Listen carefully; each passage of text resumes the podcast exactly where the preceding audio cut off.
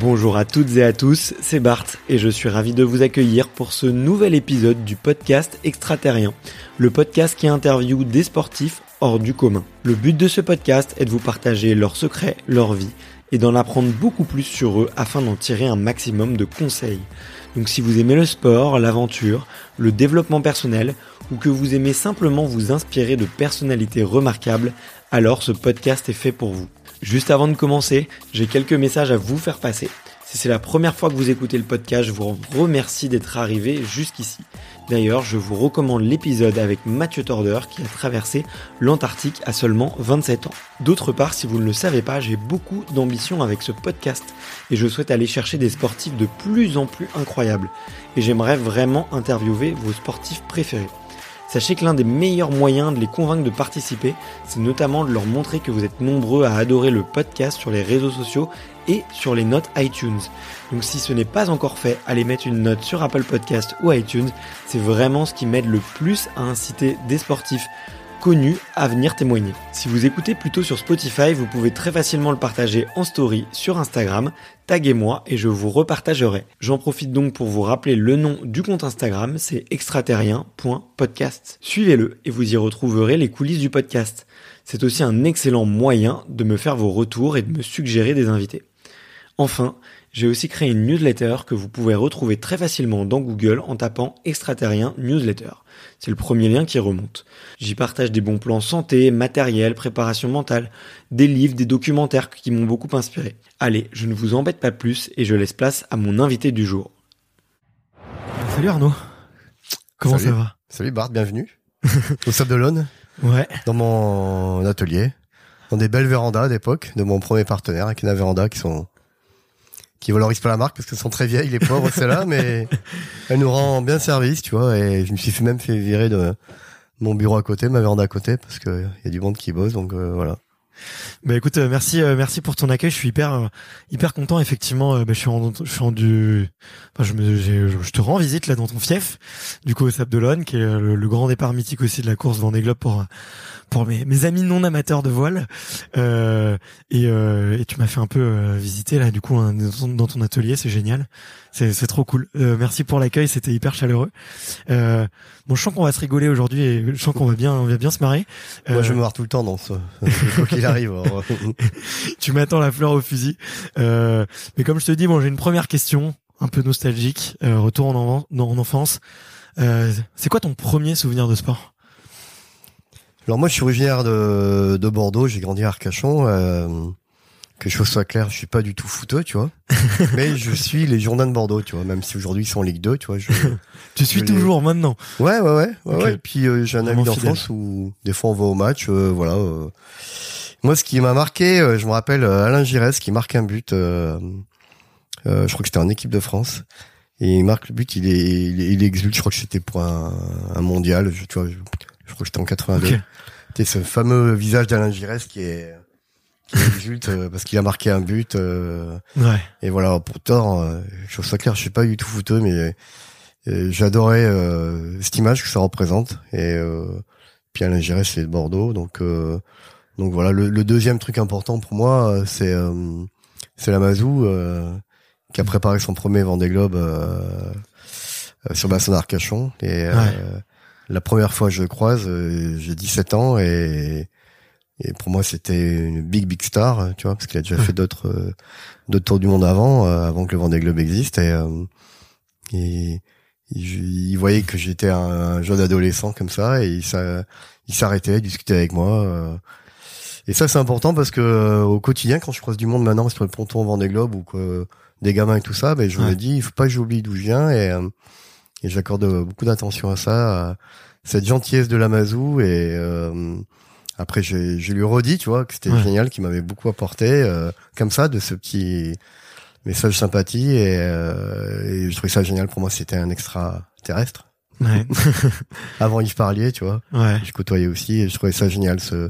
Et je trouve que les sportifs en moyenne, euh, j'en côtoie euh, quelques-uns, puisque le, le parrain du bateau, c'est Thomas Vauclair, et la marraine, c'était Ouais. Saint-Orlé. Génial. C'est, euh, et ils ont ça qui me plaît, c'est qu'ils ont beau être super forts, Ils sont super sympas, mais ils sont super sympas avec moi parce que voilà, aussi avec l'équipe, avec euh, les gens au quotidien quand on les croise euh, avec moi sur le bateau. Et pour moi, c'est ça important. Je préfère un, un sportif qui soit moins bon mais qui soit humble, mais des sportifs qui sont aussi bons que ça, comme c'est ça et Thomas, qui sont d'une humilité, d'une sympathie et qui déconnent aussi. Hein, faut. Ouais, bien sûr. Clair, hein. Ouais, c'est mon déconneur. C'est ça que j'apprécie énormément, quoi. Ouais. Ouais, ceux qui arrivent à garder cette part d'humanité, de simplicité et qui se prennent pas non plus euh, trop au sérieux, quoi. C'est clair. Bah, nous, c'est notre slogan, hein, c'est que on essaye de faire les choses sérieusement sans se prendre au sérieux. ouais. Voilà. C'est un très bon, c'est un très bon slogan. C'est le slogan pour nos partenaires. Tu vois, on a navigué ce matin avec des partenaires. Euh, on avait un repas après. Et, euh, et voilà, c'est ça, c'est que j'ai un nouveau bateau qui est plus performant avec des grands foils, ces fameux ailes sur le côté. Euh, pour nous, c'est important d'amener les partenaires naviguer, euh, que dire que le projet, le bateau est ouvert. Après, euh, sous certaines conditions de sécurité, mais voilà, euh, c'est pas une écurie de Formule 1 qui est fermée. Tout ça, nous, c'est c'est open et c'est important. Bah écoute, ouais, je te je tenais à te remercier d'ailleurs pour pour votre accueil parce que ça se sent que c'est naturel pour vous, quoi. On a fait, on t'avait à moitié oublié, hein. c'est vrai. c'est mal. J'étais pas dans l'agenda, apparemment. Quelqu'un avait fait son boulot. Non, je, je, je rigole d'ailleurs. On embrasse, on embrasse tous les deux Julien, euh, qui nous a, qui nous a mis en relation. Euh, mais, euh, mais ouais, tu m'as tout de suite mis à l'aise. Hein, tout de suite, euh, ton, c'est Manu qui, qui a fait une place à côté de toi pour qu'on s'assoie ensemble, pour qu'on puisse discuter. T'es tout de suite intéressé à moi, tu vois. Et ça, c'est vrai que c'est, ça se sent que que t'aimes ça quoi t'aimes euh, ce contact humain de découvrir les gens de savoir un peu qui ils sont de leur rentrer un peu dedans pour voir euh, s'il y a un peu de répondants ah ouais mais c'est réciproque on peut rentrer dedans y a aucun problème je confirme je confirme non mais l'humain est important enfin pour moi l'humain est important euh, dans ma vie euh, personnelle professionnelle aussi et les, les, les, gars qui me qui m'entourent dans mon équipe sont ultra importants. JC Caso que tu as vu en arrivant, euh, ouais. on a mis une longue date. Ce qui a posé problème à un moment quand on a commencé à travailler ensemble, parce qu'on est tellement proches que travailler ensemble, puis en fait ça ça match, mais c'est important, tu vois. Ouais. Les soucis euh, d'un gars qui travaille avec moi, c'est aussi mes soucis et réciproquement, tu vois.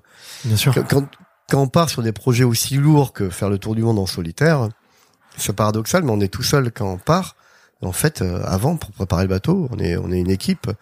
Et eux, ils passent euh, les six mois avant le départ du Tour du Monde, ils passent plus de temps avec moi ou sur le bateau qu'avec leur propre famille. Et hmm. quand je suis en mer tout seul, euh, les gars, ils sont concernés. Ils sont pas concernés parce que c'est leur métier. Hmm. Ils sont concernés parce que c'est leur trip, quoi. C'est ça que j'aime, tu vois, dans ces projets-là. C'est que quand t'arrives d'un Tour du Monde, quand t'arrives d'une roue du Rhum, je vais faire la fin de l'année, j'espère que j'arriverai dans des à une bonne place. Euh, on a tous, euh, ils ont l'alarme à l'œil parce que j'arrive de l'autre côté. Euh, moi, j'ai l'alarme à l'œil parce que j'ai envie de les remercier tout ça. Et voilà, ça dépasse du cadre du sponsor, ça dépasse du cadre du du, du, de la collaboration et le et mes sponsors, c'est pareil. Hein, le, le, le DG Micaline, on me dit souvent, moi, mais il est voileux, mais il n'est pas du tout voileux.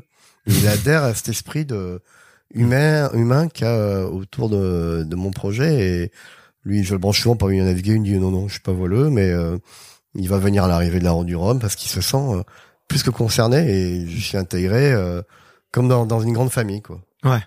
Bah c'est c'est un peu euh, tu vois ça que je t'expliquais juste avant. Là, je découvre un peu la voile petit à petit. Euh, j'hésite à me mettre dans une bourse d'équipier et partir faire une transat comme ça. Vas-y, c'est top. Mais ouais, ouais, je, non mais il faut absolument que je le fasse, tu vois. Et, euh, et c'est un rêve de gamin, tu vois. En plus, euh, de pour prendre ma revanche sur ma sur mes origines parisiennes. c'est parfait. Hein. Exactement. Mais euh, mais euh, mais tu vois, c'est un truc que j'ai découvert en montant sur des pontons, en, allant justement à votre rencontre. C'est que c'est, c'est que vous êtes ouais une vraie famille et, et que au-delà, au-delà de la passion de la voile, c'est le partage, c'est euh, l'entente, c'est la déconnade qui vous. Moi, je suis passionné par la mer avant tout. Quand j'étais gamin, euh, euh, à Arcachon, là, je voyais petites vagues arriver, euh, tu vois, sur le bassin. Pourtant, euh, mais d'où elles viennent ces vagues, ça m'a toujours intrigué, tu vois. Et j'ai toujours rêvé de faire ce que je fais aujourd'hui. Donc, j'ai un privilège monstrueux. Et je fais beaucoup de courses euh, en solitaire, mais mes premières traversées atlantiques, je les ai fait sur un catamaran de croisière, tu vois. Ouais. J'ai fait mes trois premières transats sur un catamaran de croisière. J'ai eu la chance d'être skipper euh, de, de pour un restaurateur d'Arcachon. Okay. Euh, sur un catamaran de croisière et ce restaurateur d'Arcachon, c'est un super pote à moi euh, qui était à l'arrivée en Martinique de la Jaguar, il serait arrivé en Guadeloupe. On a plein d'amis en commun. Il est ami avec Jean-René Bernaudot, le, le, le manager de, l'équipe Direct Énergie. Et, et du coup, euh, c'est ça, c'est ça le milieu de la voile, mais c'est pas forcément un voileux. Ouais. C'est pour ça que ce ce qui écoute, c'est pas parce que t'es pas voileux que tu peux pas faire de la voile. Ouais. Je dis ça pour les gamins, je dis ça pour les adultes. euh, des fois, je croise des jeunes retraités, ils hésitent justement à faire comme toi, à se lancer, Mm. à faire l'équipier. Il y a beaucoup de, de bateaux qui partent d'ici, euh, qui vont euh, aux Antilles, euh, des catas de croisière, et il y a des équipiers amateurs qui partent. Mais euh, allez-y, c'est merveilleux. euh, Passer un mois en mer, euh, et ça te permet de réfléchir euh, à beaucoup de choses, et puis de relativiser aussi quand tu reviens à terre. Ouais, et puis tu, je pense que t'apprends beaucoup sur toi, quoi. Ça, Bah, t'apprends beaucoup sur toi, encore plus quand t'es tout seul, quoi. Ouais. Après, il y a pas que des moments de, de joie, des moments de, de doute. Tu pleures de joie, tu pleures de doute, tu pleures de déception. euh, puis à l'arrivée, des fois, tu te dis, mais j'étais ridicule de pleurer tout ça, mais voilà, ça te permet de, de grandir un peu, je sais pas. ouais, ouais, c'est clair.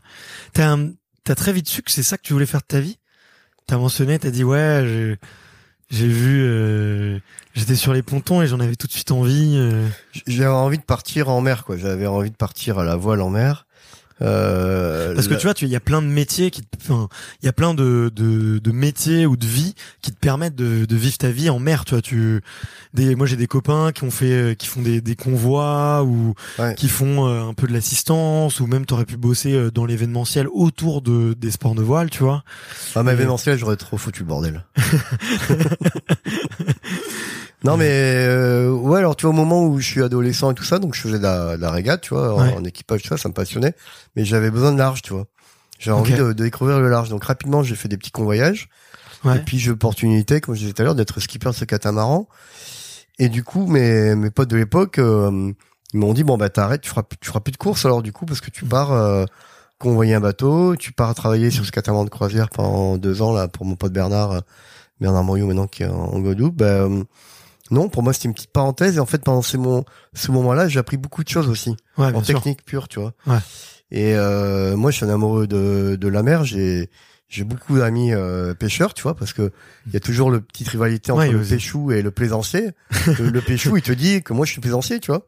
Du coup, on se frite euh, des fois, on se frite verbalement parce que sinon, je prends une raclée. Et euh, un des pêcheurs des sables avec qui je suis, je suis devenu super ami, euh, il s'est mis à la voile maintenant, tu vois. Donc il me dit, Ok. je me suis pas mis à voile, je me suis mis à la plaisance. Il me dit mais c'est pas si facile que ça euh, vos trucs là. Ouais. Et c'est et c'est c'est chouette, ouais. tu vois, on est voilà, on est euh, forcément respectueux de, de l'océan, amoureux de tout ça et et moi ça m'a donné envie de partir et je trouve que c'est génial. Et moi je vis un j'ai une vie de, de, de gamin, hein, de, de rêve éveillé quoi. Moi je rêvais de faire le, le tour du monde à la voile. Je rêvais de faire euh, une fois, euh, je pensais même pas avoir des globes, de faire une fois le Cap Horn. Ouais. Donc euh, j'ai fait quatre fois, tu vois, c'est quand même assez incroyable, c'est à moitié improbable, hein, mais euh, bon. Mais je m'assois pas là-dessus en me disant, euh, je suis comme un jeune gamin, c'est génial ce que je fais. J'ai envie d'aller d'aller plus vite, de faire mieux que ce que j'ai fait, de de finir mieux mes courses, de finir euh, mes courses euh, sportivement et tout ça. Donc je me mets, c'est moi qui me mets la pression, c'est pas les sponsors, c'est moi ou l'équipe, mais euh, Ouais. et voilà, je reste compétiteur dans l'âme. Ça marche pas tous les coups, mais je reste compétiteur dans l'âme. Et qu'est- qu'est-ce qui fait que, tu vois, euh, il y, a un- il y a une des questions que je voulais te poser, c'est que tu as beaucoup d'athlètes que je rencontre, ils ont des carrières assez courtes, entre guillemets. Mm. Tu vois, euh, ils vont, euh, eux, euh, dès le collège, euh, ils rentrent dans les filières, tu vois, de performance. Et puis, il faut que, euh, entre 22 et 27 ans, il faut qu'ils soient au top niveau. Et il faut qu'ils fassent durer ce top niveau euh, 5, 6, 7, allez, 10 ans, 10 ans max. Mais c'est dur de, de faire plus. Et puis après, du jour au lendemain, ça s'arrête, tu vois, hormis quelques grandes exceptions. Dans la voile, c'est des carrières, euh, enfin c'est des, c'est des vraiment des histoires de vie pour le coup. Toi, on l'entend, t'as commencé en tant qu'ado et et ça et ça dure et je sais pas quel est le. J'ai rencontré Alan, Alan du coup qui est le plus jeune finisher du Vendée Globe. Je sais pas qui est le plus vieux parmi vous. C'est pas l'anglais, euh, C'est Rick Wilson, américain. l'américain, ouais, Ouais, l'américain. Wilson, ouais. ouais. Qui est un mec Ouais. super, ouais. ouais. Mais euh, du coup, c'est vraiment des histoires de vie. Ouais. Et moi, une des questions que je me demandais, c'est euh, comment la passion, elle fait pour euh, Dieu, enfin, elle fait pour durer, tu vois. Est-ce que c'est naturel, c'est juste la passion pour la mer qui reste, qui reste, qui reste? Parce que quand tu vas voir un, un tennisman, même un Roger Federer à 40 ans, il te dit, j'en Ouais. ai, je, je commence à un peu en avoir marre, tu vois. Et lui, il va t'expliquer. euh, je sais pas si t'avais entendu cette interview où Roger Federer, on lui dit mais pourquoi vous continuez? Il dit mais mec, euh, si je fais un quart de finale à Wimbledon, je prends un million de dollars. Bon, bah, Ouais. c'est c'est Ah, con, vois.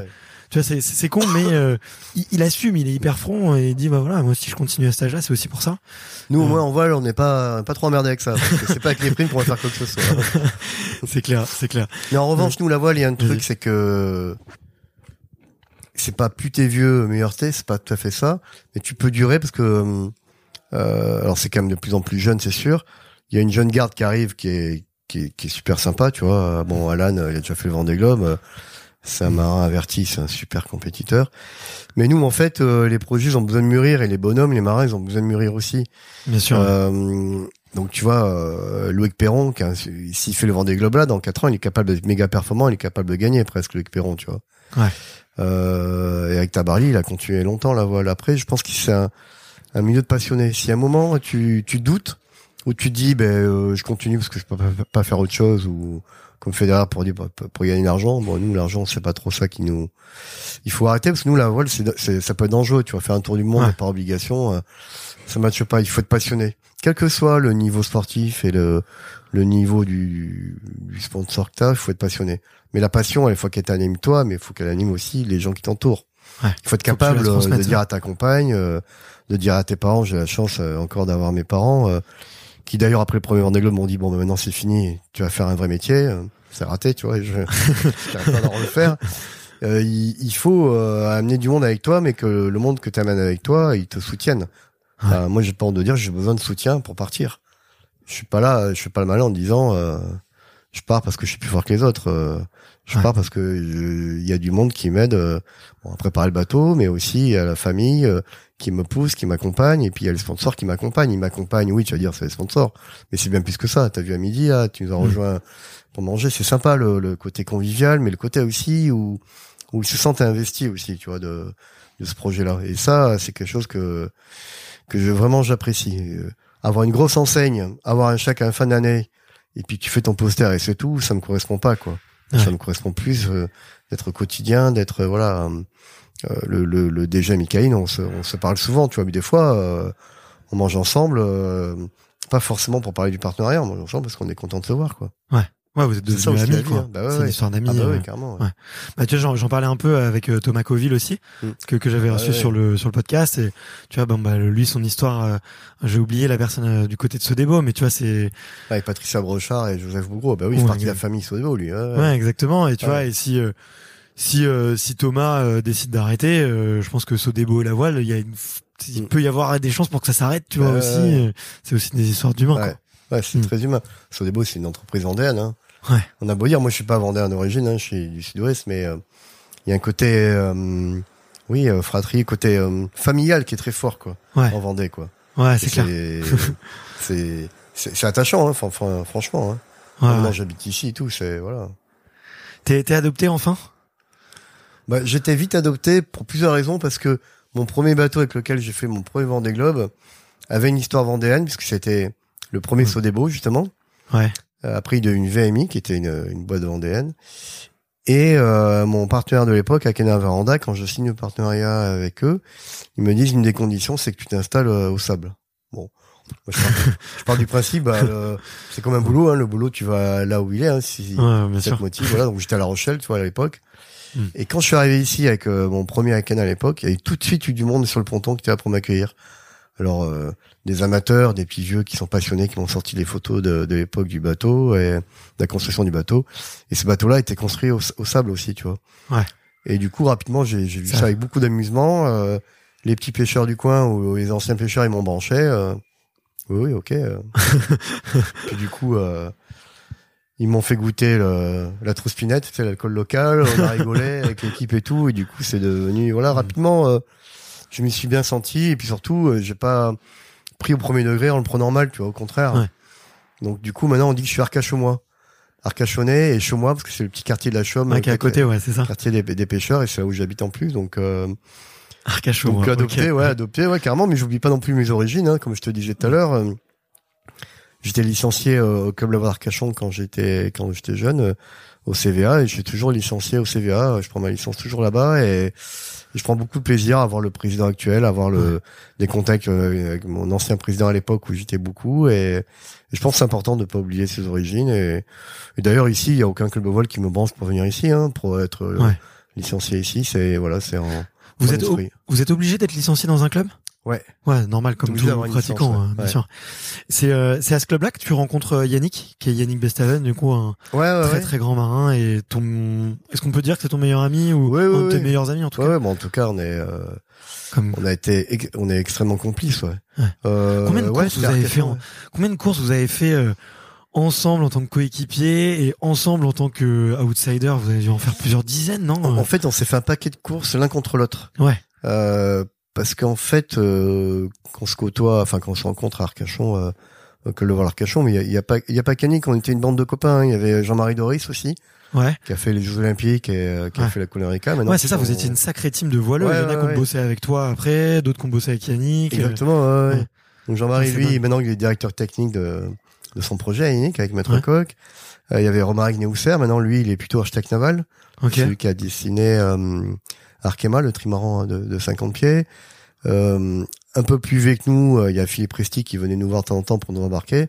Ouais. Philippe Presti qui est quand même le- l'entraîneur de, de, de- des Américains pour la Coupe américaine. Ouais. Donc en fait, euh, C'est fou cette génération, cette euh, d'Arcachon. Moi, Ouais. j'ai tendance à dire, dans le euh, même club là. quand tu fais de la voile et que t'es pas breton, ça, ça démarre mal. Mais en fait, euh, Arcachon, il y a, y, a, y a beaucoup de, de régatiers, de marins. Il y a toujours des régatiers de, de haut vol.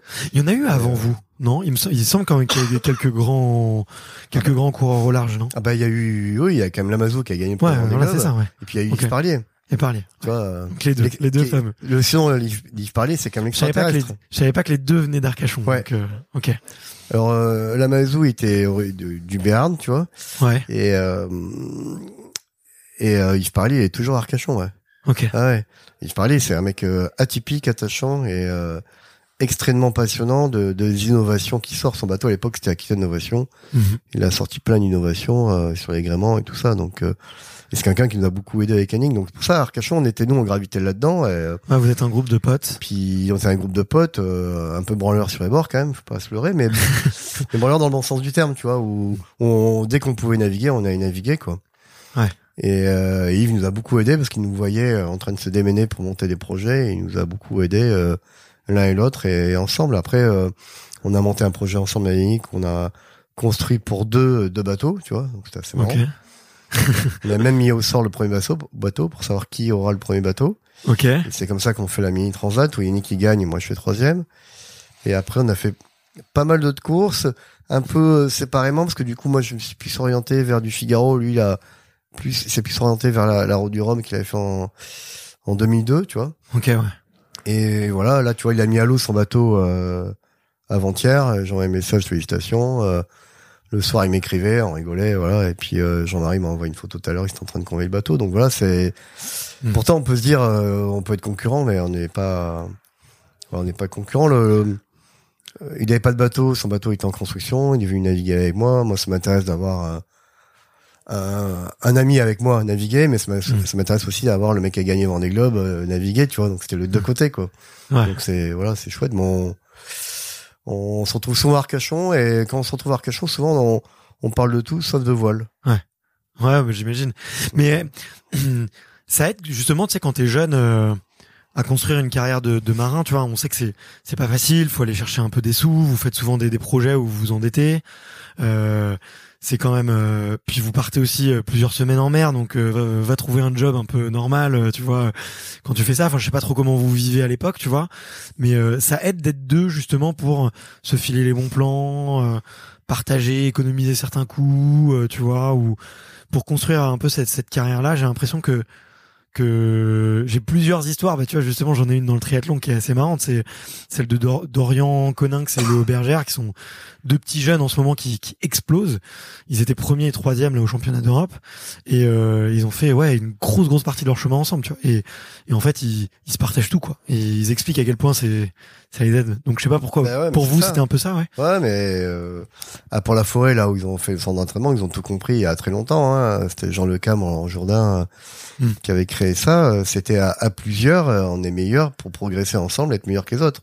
Ouais. Donc c'était pareil, on était on était deux, c'était plus important, plus intéressant d'être deux pour progresser ensemble, pour construire un bateau avec des compétences différentes, parce qu'Yannick est plus technicien, il est plus euh, entre guillemets ingénieurs à regarder les les plans du bateau et, et du coup à deux on était oui et puis se soutenir moralement parce que comme tu dis il faut quand même trouver des sponsors avec des hauts et des bas quoi. Ouais. Et des hauts et des bas, on a eu beaucoup de bas hein, parce que à l'époque on construisait des bateaux, on n'avait pas vraiment de sponsors et puis heureusement qu'on a Yves Parly derrière qui nous aidait à à être crédible par rapport aux fournisseurs. Et puis qu'on avait une amorce de, de, de contact avec un partenaire, euh, mais Yves l'appelait pour nous quand même. Donc tu vois. Ah ouais carrément. C'est plus que deux quoi. Tu vois, on avait euh, le l'extraterrestre au-dessus de nous euh, parce que l'extraterrestre quand même son surnom. Hein, ouais, bien sûr, qui, bien qui, sûr. Qui nous aidait. Donc ouais, c'est important d'être plusieurs. Après, il y a pas que deux, hein, parce que il y a Pierre Simon Oui, qui, était, euh, qui a fait aussi la Coupe America, qui a été mon chef de projet après qui était le, le, le, chef de base et le, le un des entraîneurs aussi à Arcachon qui nous a beaucoup aidé, tu vois. Il nous aidait à trouver des, des équipages qu'on nous embarquait, il nous aidait à trouver un peu des jobs. En, Mmh. Entre de régates qu'on faisait, nous, on gagnait pas d'argent. Nous, à l'époque, on essayait de pas trop en perdre, tu vois. Ouais. Donc, on naviguait sur d'autres bateaux. Tu vis comment? Tu fais des petits jobs? Tu Préparateur de bateaux, euh, j'ai préparé deux saisons la, la solitaire du Figaro pour euh, Catherine Chabot. Ok. Euh, et puis on préparait le bateau d'Yves Parlier, donc euh, voilà, Ouais. on naviguait sur le bateau, donc euh, on était un petit peu payé. Et puis dès qu'on arrivait sur nos bateaux à nous, ben on en perdait d'argent. C'est la vie. et si à la fin d'année on pouvait être à peu près pas trop ben, dans le violet que dans le rouge, ça passe. non, mais à l'époque c'était différent aussi. On a, Ouais. moi mes parents ils, habitent toujours à Arcachon, donc euh, voilà, tu vois, t'avais pas de, j'avais rien. Enfin, j'avais pas de crédit. Euh, j'avais Ouais. récupéré à l'arrache euh, la voiture de mon grand-père qui venait de décéder, donc c'était une R9 euh, toute pourrie, euh, enfin qui était devenue toute pourrie parce que mon grand-père était très maniaque. Avec moi, elle était devenue toute pourrie, mais bon, euh, des bornes, j'en ai fait. J'ai dû faire 320 000 bornes avec la voiture, quoi. Ouais. Donc voilà, on vivait de euh, de rien et surtout on vivait de passion. On, dès qu'on pouvait naviguer, on y allait. On- on- Je me souviens même d'avoir simulé une révision du bac euh, pour aller faire une régate en Bretagne. Ouais. Du coup, euh, je je l'ai pas eu cette année-là, le bac. c'est pas grave, repartir grave. au vise. Euh, tu vois là on a on a beaucoup parlé de ta jeunesse, ton enfance et tout. et Il y a un petit passage qu'on a un peu euh, enfin, qu'on a omis, Mm. qu'on n'a pas mentionné. Euh, mais moi qui m'a beaucoup euh, touché, je euh, je connaissais pas du tout ce, cette- ce moment-là de ta vie euh, quand bah quand j'ai quand je vois les, tes images, quand je voyais tout, euh, je m'en doutais même pas. Euh, mais t'as été atteint d'une d'une leucémie à 17 ans, je crois, 17 Ouais. 18 ans. Euh, ce qui est hyper jeune. Mm. Euh, moi, déjà, j'avais deux questions. Les deux premières, c'est euh, comment comment un gamin de 17 ans il le vit Mm. quand quand parce que c'est quand même une sacrée claque dans la gueule, tu vois, de de la vie, tu vois. Mm. Et, euh, et la deuxième question que je me pose, c'est euh, en quoi ça te rend plus fort aujourd'hui? Alors la première question, effectivement, euh, quand t'as 17 ans, euh, bon, surtout à cette époque-là, hein, euh, j'ai eu 50 ans cette année, euh, je, je savais pas qu'on pouvait être malade comme ça. Du jour au lendemain, quasiment, euh, je rentre du lycée. T'as des symptômes, t'as des trucs? Alors j'ai une chance extraordinaire, je suis rentré à pied, il faisait très chaud comme on a eu cet été là. Je rentre à pied à la maison et là je suis essoufflé en fait. Je suis essoufflé parce qu'en fait j'ai une poche d'eau qui s'est créée entre mes poumons. Ouais. Et du coup ça a révélé que j'avais quelque chose de, de pas normal. Moi à l'époque je croyais que bon je me fais opérer et puis 15 jours après c'est bon. ah ben non non non c'est plus compliqué que ça. Et euh, j'ai vu ouais, juste pour expliquer Ouais. euh, la leucémie, effectivement, c'est euh, tes organes se mettent à produire plus d'eau, c'est ça, ou à gonfler c'est un une maladie du sang. Ouais. Et après cette maladie du sang, elle fait que tu peux pas vivre normalement. Donc Ouais. il peut se passer des choses différentes. Là, j'ai voilà plus une poche d'eau qui s'est créée, qui s'est qui s'est euh, qui s'est créée entre mes poumons. C'était une chance au final parce que comme ça on a pu déceler que j'étais malade. Des fois, tu n'arrives pas à déceler tout de suite, tout de Ouais. suite. Donc la chance que j'ai eue, c'est que ça s'est décelé rapidement, que j'étais jeune, en, en bonne santé physique, on va dire en tout cas. Le troisième truc, c'est que j'étais extrêmement bien entouré, hein, euh, familialement, mes parents et mes euh, et mes grandes sœurs. Euh, tu prends une sacrée claque, surtout que euh, j'étais en première, tu sais. Ouais. Ah cool, ça y est, c'est la fin d'année scolaire. Bon, vite, on allait faire du bateau à Arcachon ou aller faire. Je faisais beaucoup de tennis. euh, je faisais bon, voilà. euh, là, tu prends une claque dans ta gueule quand tu quand on te dit que finalement euh, tu as passé, euh, j'ai passé tout l'été euh, ben, à l'hôpital. Ouais. Euh, et je l'ai vu beaucoup dans le regard des autres. Alors surtout dans le dans le regard de mon père, il a mon père qui est très sensible et tout ça. J'ai vu à sa tête que c'était quelque chose de grave et Ok. que c'était quelque chose qui avait transformé euh, ma vie, c'est sûr. Hein. enfin, j'ai la chance que d'être guéri, mais aussi la vie de mon entourage, mes parents et mes sœurs, forcément, ça les a traumatisés. Donc, euh, est-ce que ça a changé ma vie? Oui, c'est sûr. Bon, j'en suis sorti, heureusement. Enfin, heureusement, ouais. Et c'est peut-être pour ça que je prends aujourd'hui beaucoup plus tout. Enfin, le lendemain de ma guérison, tout un peu plus à la dérision, mais déjà je déconnais beaucoup à l'époque. Hein. Ouais. Euh, bon. Est-ce que c'est pour chiens ça font pas des chats. Non, Ouais, voilà. Est-ce que c'est pour ça que j'ai fait le vent des globes? Je sais pas, mais j'étais passionné par ça. Le hasard de la vie fait que euh, à 17 ans, c'était en 89. 89, c'était le premier vent des globes. Ouais. Et du coup, euh, en novembre de cette année-là, du coup, au, au mois de juin ouais, il décèle que je suis vraiment malade. Mon père avait pris, euh, avait acheté deux places sur un bateau à passagers, tu vois, pour voir le départ du premier Vendée Globe. Il attendait un peu le dernier moment pour me le dire. Il savait pas si j'étais en forme et au final, quelques jours euh, avant, il me dit, ben, j'ai deux places, euh, j'ai acheté deux places pour avoir le, départ du premier Vendée Globe. Il était là en voiture, il avait réservé l'hôtel et, et je m'en souviens comme c'était hier. C'est, est-ce que c'est pour ça que je fais le Vendée Globe? Je pense pas non plus. Mais ça m'a donné une, une approche de la vie différente en disant bah il faut il faut être passionné, il faut faire euh, les choses par passion. Et comme je te parlais tout à l'heure, euh, notamment Lamazo qui gagne cette année-là le, le premier Vendée Globe, euh, j'avais croisé deux trois fois, j'ai été le voir en chantier à Arcachon. Pour moi, c'était, je sais pas si on peut le comparer à Neymar parce qu'il est tellement d'une gentillesse extraordinaire, d'une humilité extraordinaire. Amazou, il il est fort en tout d'ailleurs, hein, parce qu'en bateau, mais en, en dessin, il écrit bien et tout ça. Que du coup, euh, j'ai même été le voir à Bordeaux après quand il était reçu par Chaman Damas, euh, quand il avait gagné des Globes. Donc pour moi, c'était génial. Et j'ai eu la chance de côtoyer euh, après mon premier Vendée Globe, j'ai fini. Et pareil, euh, j'ai vu que effectivement, quelque part, tu m'as un peu sauvé parce que pendant ce premier Vendée Globe que tu as gagné, moi j'étais malade et je suivais au quotidien.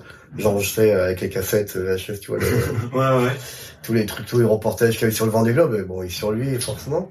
Et du coup, ça m'a beaucoup aidé à, à passer ce, ce cap euh, dur, quoi. Donc je dis des fois, euh, j'ai fini quatre Vendée Globe, mais mon premier Vendée Globe, euh, peut-être que c'est celui-là que qui, qui m'a aidé à, à, prendre le virage de la vie un peu un peu différemment. Et c'est très étrange parce que du coup, euh, quand je croise des jeunes, euh, malades ou pas malades et tout, moi je je vis dans la dans la tolérance. Je trouve qu'il faut être extrêmement tolérant. Moi, ce qui m'a choqué à cette époque-là, c'est que j'étais très maigre, tu vois, j'avais perdu mes cheveux. Et des fois, les gens me regardaient bizarrement, tu vois. Et voilà. Donc, je trouve qu'il faut être tolérant dans la vie. Après, euh, c'est pas, j'ai aucune leçon à donner. En tout cas, euh, je, vis ça pleinement et c'était passionnant euh, de pouvoir voir ça après coup, de, de, de voir des gamins qui sont malades. On amène des jeunes malades qui sont en rémission des fois. Et euh, je, vais, je amène naviguer sur le bateau et je leur dis rapidement ce que j'ai vécu. Et je peux te dire qu'on discute différemment. On discute du bateau, oui, c'est sûr. Mais on discute aussi de la vie. Tu vois, il y a des jeunes qui ont, qui ont 25 ans, qui sont venus naviguer sur le bateau, qui sont, euh, qui sont en rémission, qui sont malades. Il y a une jeune fille euh, qui, du coup, elle, son, sa revanche, c'est qu'elle est infirmière. Et ça, je trouvais ça admirable. Moi, je suis incapable. Euh, tu me parles d'une piqûre, je vois ça au secours, on va des rétro, tu vois. Ouais. Et je trouve ça génial. Du coup, ce regard est différent. on me regarde moins enfin ces, ces jeunes-là me moins comme quelqu'un euh, qui est navigateur, mais plus comme quelqu'un qui a vécu la même chose que ça c'est chouette. Non, mais pour finir, euh, pour ce carrière un peu euh, particulier de ma vie, mais qui est important de me dire, hein, parce que euh, c'est important de dire que tu peux être jeune, malade ou souffrant, que tu peux t'en sortir et, et continuer la vie derrière. Il y a pas longtemps, j'ai rencontré le, le docteur qui m'a soigné, qui est maintenant à la retraite, hein, qui habite toujours Bordeaux. Et je suis retourné à l'Institut Bergonnier qui m'a soigné. Le, euh, il se trouve que le nouveau directeur est passionné de bateau et il m'a reçu. Et je peux te dire, quand je suis rentré là, j'étais euh, comme si je retournais refaire euh, une chimio. Et en fait, j'allais, bon, il me faisait visiter et tout ça. Et, et je mangeais avec le, directeur de, de l'Institut Bergonnier. Et après, au dessert, il y a le, le médecin qui m'a soigné qui est venu. Ok. Et tout de suite, j'ai reconnu, c'est incroyable. Et j'ai eu la chance, et enfin la chance, le, le, le moment opportun de le prendre dans mes bras et lui dire merci. Et je peux te dire que qu'est-ce que ça fait du bien. Non mais parce que lui, euh, c'est son métier. Et quand t'es soigné, tu t'en vas quoi. Ouais. Et tu reviens Souvent, tu le recroises pas, voilà. t'es complètement dans les choux, euh, et je te rends pas compte, ouais. Ma mère y allait tous les ans, euh, jusqu'à la période de sa retraite, euh, amener à chaque fois en fin d'année une boîte de chocolat et tout ça, il était gêné, tu vois.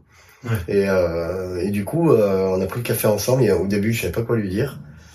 Et puis bon, tu vois, je parle beaucoup, lui il est extrêmement discret. Et, euh, à la fin, on est resté un peu tous les deux et du coup, euh, j'ai pris dans mes bras le petit monsieur qui est maintenant et, et je lui dis merci. Il était euh, ému comme moi. Ouais. Et c'est chouette parce que c'est des moments de vie. Euh, voilà, j'ai 50 ans, c'était 17 ans. Pour moi, c'était comme comme hier. Il n'y a pas une journée, je pense pas. C'est pas vrai, mais euh, j'y pense souvent quand je croise des gens euh, qui sont pas en forme ou autre. euh, voilà. La tolérance, encore une fois, euh, avec beaucoup de déconnades, c'est important, mais la tolérance pour moi c'est primordial dans la vie de d'aujourd'hui, surtout dans la société dans, laquelle on bien, évolue. le dire, carrément. Non mais tu sais en plus, euh, je sais pas si t'as envie ou quoi, mais tu sais des fois on te dit euh, t'en uses et tout ça, mais je cherche pas à user de le fait euh, que j'étais malade, le fait que la mini-notoriété liée à la voile, moi au contraire j'en déconne tout le temps. Ce que je dis à mon grand garçon qui a qui a 16 ans, Hugo là, qui est qui est scolarisé dans les Landes là, je lui dis mais euh, est-ce que je fais malin? Bah euh, carrément je fais malin. Je fais malin parce que quelque part c'est une fierté de ce que je fais, mais la fierté, euh, je dois beaucoup à mes parents, à mes sœurs, mais aussi il faut que mes enfants et ceux qui m'entourent, ils soient fiers de, de ça. Cette mini réussite, euh, voilà. Après, la réussite sportive c'est autre chose, mais en tout cas euh, de bien le vivre, tu vois. C'est pour ça qu'on disait tout à l'heure, euh, si on se met en bas là, on va être emmerdé tous les quarts d'heure parce que parce que mon atelier comme le bateau, c'est un moment, c'est un, espace de de pas de rencontre, j'exagère, mais de vie où il y a des gens qui passent des fois demander un poster ou discuter ou juste voir au quotidien comment ça va quoi. Ouais. Donc je pense qu'il faut voilà, c'est pour ça qu'il faut relativiser énormément, il faut euh, un minimum de répartie mais aussi euh, de tolérance parce que c'est important. Exactement. Il faut aussi rester humble euh, de manière générale euh, face à la vie, parce que Bah tu peux. ouais. la, la- la mer c'est comme la montagne, tu peux rester que humble et puis par rapport à la vie, bah, du jour au lendemain euh, donc euh, il peut t'arriver un, un accident, il peut arriver un, un problème de santé, donc euh, profitons à fond sans trop faire de conneries, mais en tout cas, euh, je pense qu'il faut être passionné.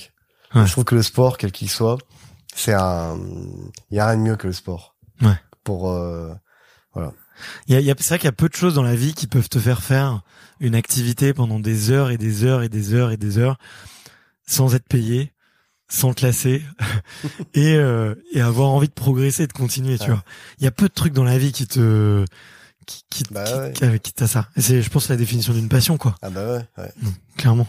c'est clair. Euh, Bah, tu vois, je fais, je me suis remis au tennis, tu vois. Ah, bonne J'ai chose. beaucoup joué quand j'étais jeune. Ouais. Et euh, le Père Noël il m'a amené une raquette de tennis de Nadal, parce que quand t'as pas le moral, pense à Nadal. Ah. Et, euh, Ok. Enfin, je, ouais, j'adore le tennis. Je trouve c'est, j'ai beaucoup fait de squash ok. et le tennis, je trouve que c'est plus technique, c'est passionnant. Euh, j'ai mis mon petit garçon euh, cet été au tennis dans un club euh, de tennis, donc il a pris des cours et Mhm. moi en parallèle je joue à côté.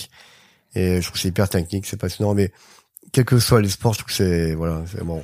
Certains sports qui sont pourris par le par le pognon, mais euh, moi je trouve que le tennis, euh, je rejoue euh, au sable. D'ailleurs le le président du du club tennis de sable, euh, il, il joue avec moi, il me donne des cours, il me met des sacrés roustes. du coup, je suis mauvais joueur. mais T'es mauvais perdant, toi? Comment? T'es mauvais perdant, toi?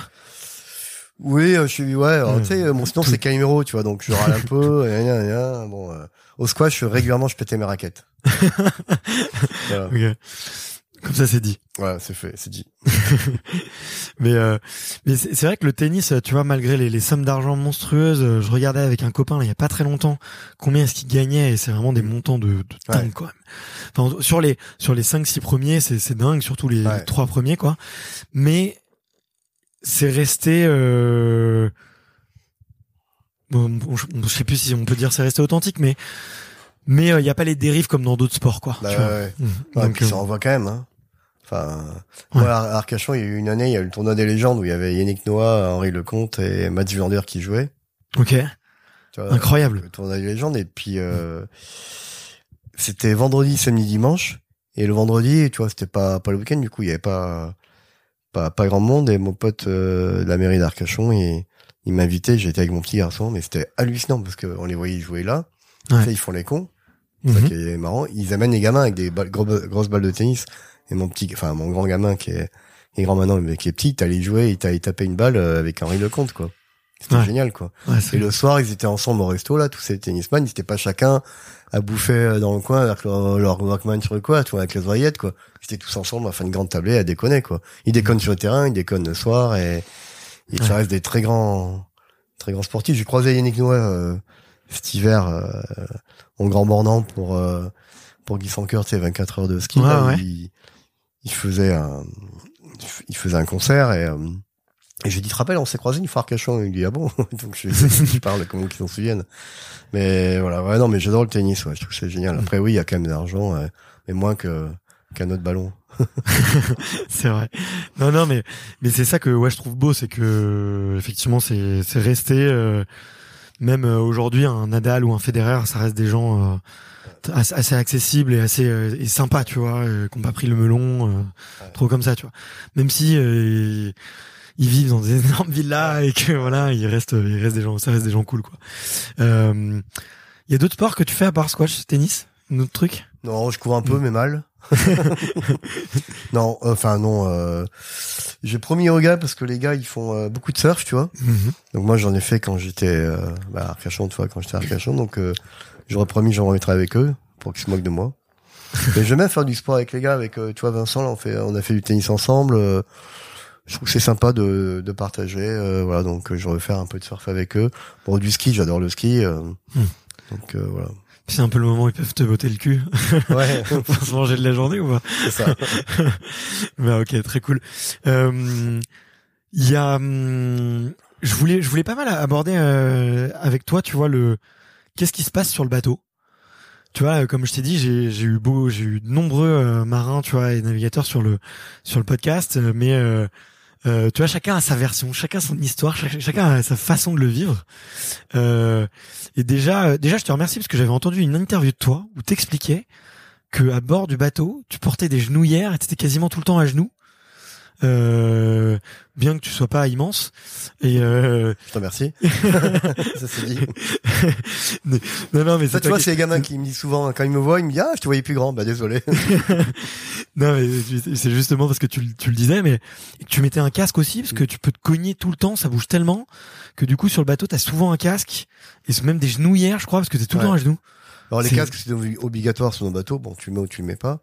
Mais des juniors, parce attends les, les- quatre pattes. les images qu'on voit à télé où vous êtes en train de naviguer où vous, êtes en train de prendre 40 50 nœuds et tout euh, Ouais. vous êtes les cheveux au vent quoi Mais ce que je disais à midi avec les, les partenaires avec qui j'étais, j'aurais- simulé comment je suis à, bord du bateau quand le bateau va vite. Je sais pas si t'étais encore pas encore arrivé Yeah. J'aurais dit, c'est comme dans le métro, tu vois. T'es comme ça, comme un dragster, quoi. Tu tiens, t'as des poignées partout, tu vois. C'est-à-dire, on met des poignées partout, et t'es comme ça. Ah, ah, ah, Parce qu'il me dit, euh, on voit les images, ouais, le bateau, il vole et tout. Bah oui, il vole, mais il retombe souvent.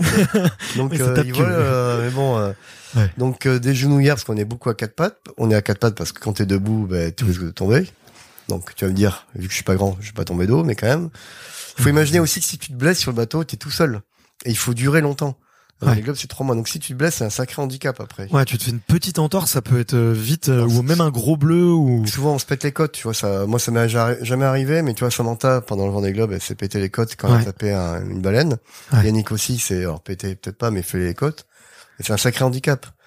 Donc, euh, c'est quoi euh, ben, Pour parler de toi, c'est la prévention. Donc, plutôt d'être debout, ben, à quatre pattes, mettre des poignées partout. Un casque, moi, ça m'est arrivé plusieurs fois de mettre le casque intérieur du bateau, parce que tu, tu tapes la tête, euh, Ouais. tu saignes et tout ça. J'ai une casque avec une visière intégrée, tu vois. ok Et, euh, et, euh, souvent en kite, ils ont ça, ou en buggy kite. ouais je vois très bien Tu vois, je vois très euh, très bien Ouais. Donc, euh, donc voilà, donc euh, ouais, t'as quatre pattes. Et moi, je dis la vie à bord du bateau. Euh, au finalement, c'est une vie d'un comme un petit vieux parce que tout est bien rythmé. Ouais. Euh, contrairement à ce qu'on croit, euh, c'est la liberté absolue quand tu pars, mais on a des, des fichiers métaux qui arrivent à telle heure, on a les positions des bateaux qui arrivent à telle heure. On Mm. sait la chronologie de toute la journée. On mange euh, à des heures fixes. comme des horloges ouais. On a un petit goûter, là, une petite collation l'après-midi, une collation la nuit, parce qu'on on se dépense plus en mer qu'à terre, parce qu'on est tout le temps en mouvement. Ouais. Et les manœuvres, elles sont vraiment sollicitantes, tu vois. Et après, Mais j'imagine à tout. Il y a beaucoup d'imprévus. Ouais. Donc à partir de là, il faut avoir un cadre minimum. Non mais j'imagine que euh, on en rigolait ce midi parce que je te disais combien de calories tu brûles. tu me regardais, ça c'est bien un truc de triathlète. mais euh, mais c'est vrai que effectivement si t'es en permanence en train de ça secoue en permanence que t'es en permanence en train de t'accrocher que en plus t'es à euh, c'est quoi la vitesse maximale que tu prends? Tu fais des pointes à plus de 30 nœuds, 35 nœuds quoi. Ça fait vite, 35 nœuds, c'est. Ouais, c'est des vents, du coup, c'est, mais c'est des vents à, à quelle, euh, quelle bah, vitesse t'as, t'as plus de 50 nœuds, ouais. Ouais, c'est des vents Ouais. à 50 nœuds, ouais. C'est ça. Et ce qu'il y a aussi, c'est que c'est inconfortable. Ouais. Et euh, on est dans, dans, dans l'humidité permanente. Ouais. Donc euh, c'est, c'est en plus euh, du fait T'as froid, vite. tu dois te réchauffer, Ouais, ouais, t'as froid, t'as chaud. tu gaines euh, tous tes muscles. T'as, t'as froid, euh, tu vas faire une manœuvre d'une heure, bah, tu transpires, t'es trempé.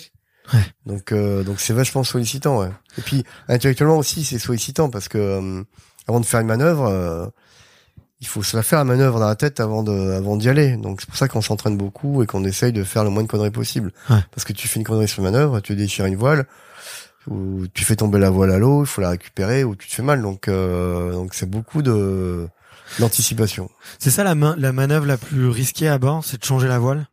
Parce que vous avez plusieurs voiles avec des tailles différentes.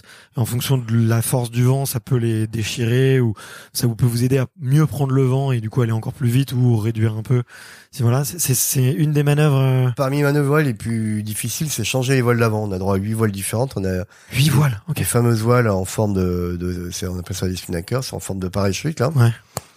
Euh, Tabarly à l'époque, il a essayé même euh, des parachutes, tu vois, pour traquer son bateau. donc euh, c'était les premiers spies et voilà. Donc la plus grosse manœuvre, ouais, c'est changer les voiles d'avant.